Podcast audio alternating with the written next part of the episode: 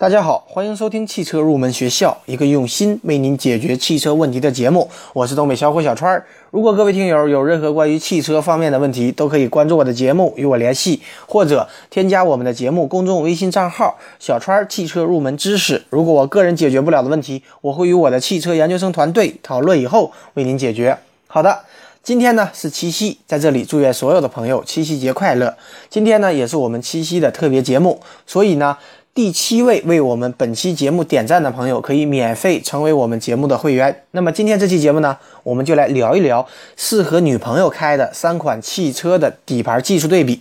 今天我们要对比的三款车，分别是马自达的昂克赛拉、福特的福克斯以及大众的速腾。那么这三款车呢，可以说是目前紧凑型车市场当中炙手可热的三款车型。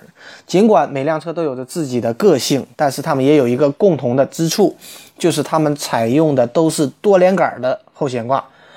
那么，首先呢，我们来对比一下三款车的前悬架。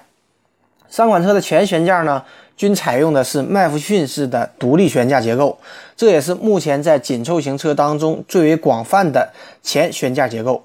那么，对于几乎在这个级别车型当中标配的麦弗逊式前悬架，那么从结构上来说，它其实差别并不大。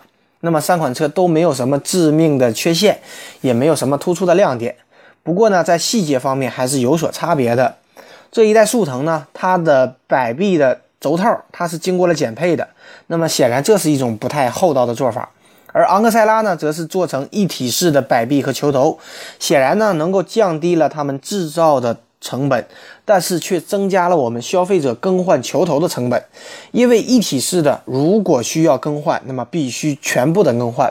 另外呢，从前部底盘细节方面来讲，在副车架的方面，昂克赛拉呢则是一枝独秀的选用了全框式的副车架。这种结构呢，可以在一定程度上增加车辆前部的刚性，也能够在碰撞事故当中更好的传导撞击的能量，保护动力系统。那么相比之下呢，速腾和福克斯呢，它采用的 H 型副车架，在同级别当中虽然不算差，但是对比昂克赛拉，确实略显得稍逊一筹。那么在前部的细节处理上呢，我们也可以看出，采用了创驰蓝天技术的昂克赛拉，它展示出了非常明显的降低风阻的取向，而福克斯呢，则是在隔音方面做得更好，而速腾呢，在这方面显得比较平庸，虽然呢有一些空气动力学考量的设计。但是呢，在降低风阻系数和隔音方面没有做太多的一个功夫。不过呢，它在做工方面，它的素质确实是非常非常高的。好的，下面我们来对比一下三款车的后悬架。在后悬架方面，这三款车的结构算是在这个级别当中较为高端的，因为它们都采用了多连杆的独立后悬架。对于昂克赛拉和福克斯来说，多连杆呢是传承下来的一种传统，而速腾呢则是经历了一些风波。因为在早些时候呢，这代速腾曾经配备了扭转梁式的非独立后悬架，但是由于存在后悬架纵梁断裂的一个隐患，所以呢，消费者开始进行维权行动，而最终呢，一汽大众也被质检总局约谈此事儿。那么，二零一四年五月变更了后悬架的速腾又回归到了多连杆的集团当中。好的，那么从后悬架的材料上来看呢，昂克赛拉的后悬架是常规的多连杆形式，采用了传统的钢材。而福克斯的后悬架，不论从结构还是材料方面，都中规中矩，体现了这个级别车型应该有的一种水平。那么速腾呢，它依旧采用的是 PQ 三五的平台，因此呢，这款速腾的多连杆后悬架与老速腾完全相同。和竞争对手相比，它没有突出的亮点，但也并不处于劣势。那么从后防倾杆的直径上对比来来说呢，昂克赛拉后防倾杆直径为十七点二六毫米。值得一提的是，目前只有2.0排量的昂克赛拉车型配有后防倾杆，1.5排量的昂克赛拉车型它是没有此项配置的。所以从结构上来看，防倾杆的缺失在理论上对于车辆的操纵稳定性一定会有一些影响的。那么福克斯的后防倾杆，它的直径是二十点五一毫米，速腾的后防倾杆直径是为十八点四零毫米。所以从这些数据上来看呢，福克斯的后防倾杆它要更加的粗壮一些。那么细节处理呢，是最能够体现一个品牌的设计思路的方面。那么我们可以看出，昂克赛拉它是更加注重底盘的空气动力学的设计。那么0.28的风阻系数，它要优于福克斯的0.295和速腾的0.32。但是福克斯和速腾呢，对于降音，呃，对于这样的一种隔音降噪，则做得更加的好一些。那么三款车的后悬架从结构的本质上来说呢，并没有太大的区别，仅仅在细节方面它是有所不同的。那么总体来讲，我们并不能够说某一款车它的底盘是最好的，因为它们都是各有所长、各有所短。所以呢，我建议大家根据自己的需要来进行选择。我喜欢你，是我独家的记忆，谁也不行从我这个身体中拉走你。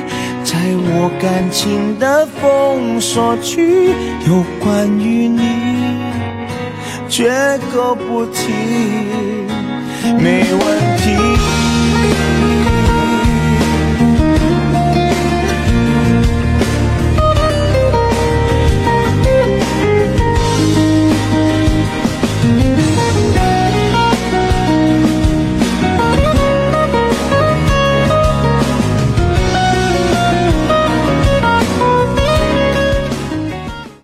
下面我们来看一下网友的提问。第一位网友呢问到了什么是汽车的传动比。实际上呢，对于汽车来说，传动比和减速比都是一个含义，也就是变速机构的输入转速和输出转速之间的比值。其实呢，在转速改变的同时，它的转距也会反比例的发生变化。因为功率呢，它的大小就是我们的转距跟转速的乘积。而大家都知道，汽车它的功率是一定的。所以呢，转距跟转速是成反比进行变化的。给大家举一个例子，比方说，发动机的最大转距为二百牛米时，它的转速为两千转、两千五百转每分钟。那么，经过变速器以后传递到传动轴时，它的转速降低到了一千五百转每分钟。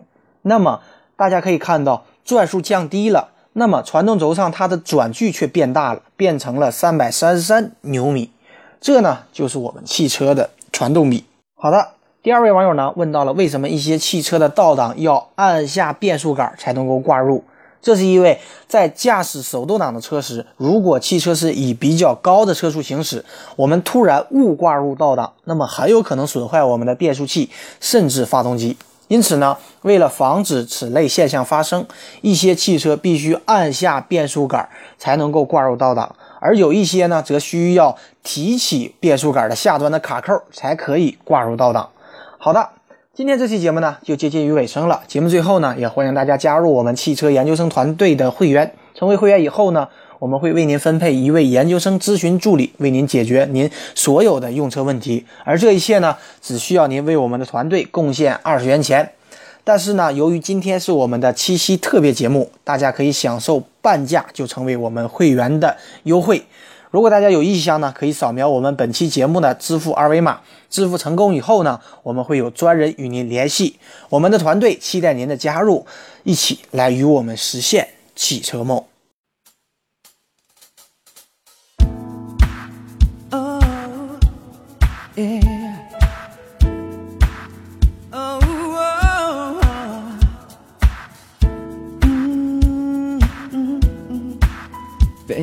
着背坐在地毯上，听听音乐，聊聊愿望。你希望我越来越温柔，我希望你放我在心上。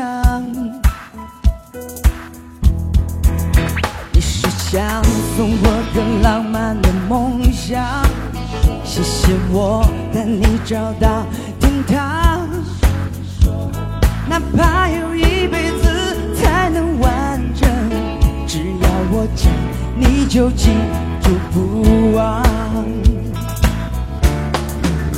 我能想到最浪漫的事，就是和你一起慢慢变老，一路上收藏点点滴滴的欢笑，留到以后坐着摇椅慢慢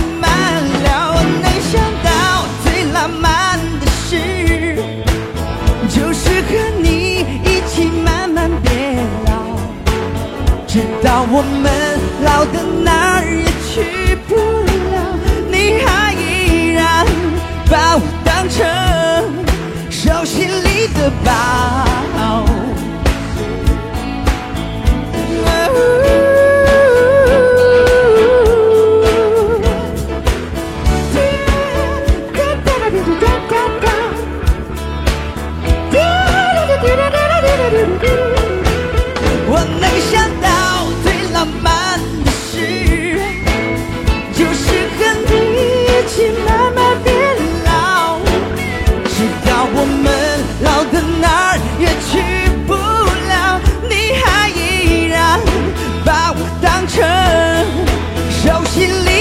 依